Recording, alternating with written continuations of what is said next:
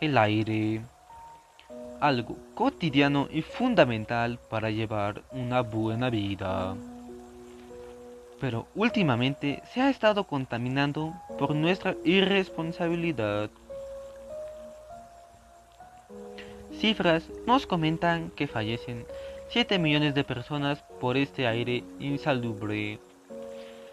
Sean todos bienvenidos a Hablando sobre el cuidado del aire. Les habla Fran Anderson. Y en ese tiempo hablaremos sobre cómo disminuir efectos contaminantes del aire. Comencemos. La siembra de plantas. Factor importante que nos ayudará a renovar el aire insalubre. Pero hay personas que no piensan de esta forma. Talan, deforestan áreas verdes. Por ello comenzaremos una campaña en contra de esta y a favor de la siembra. Para que se pueda hacer posible, comenzaremos en nuestra comunidad y con el pasar del tiempo se extenderá comunidad por comunidad hasta llegar a un balance. Ya verás que el aire te lo agradecerá. Las grandes fábricas e industrias, principales pilares de lograr el deterioro de nuestro aire.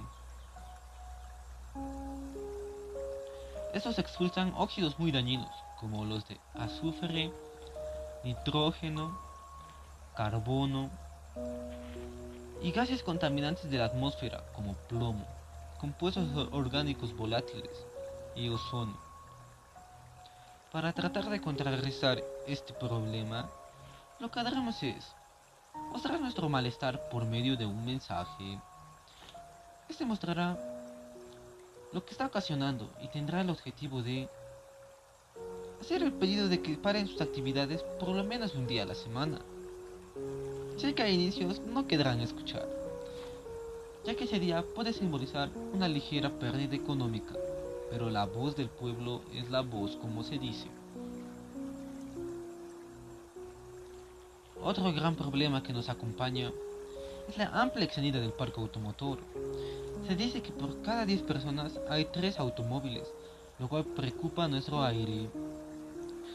Lo que nosotros podemos hacer es usar bicicleta.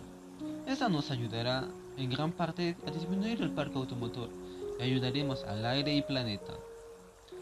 Además que nos ayudamos física como emocionalmente al conducir, porque mostraremos múltiples emociones, tanto sean positivas como negativas. Otra acción que podemos realizar es anticiparnos y ocupar el transporte público.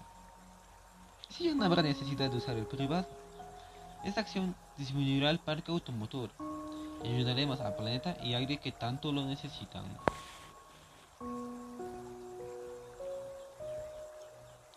Para concluir, les mostraré mis tres conclusiones. La primera, sin aire no hay vida.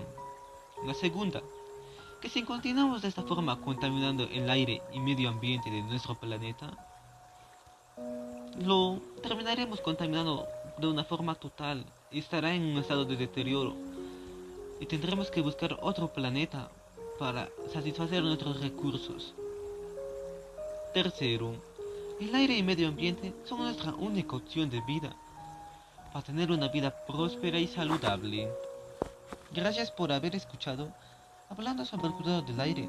Les ha hablado Fran Anderson. Tener en cuenta que todos podemos ser partícipes del cambio, desde los más pequeños hasta los más grandes.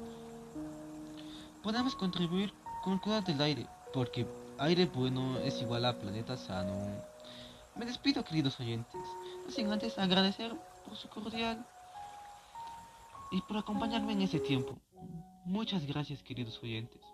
Me despido. Hasta la próxima.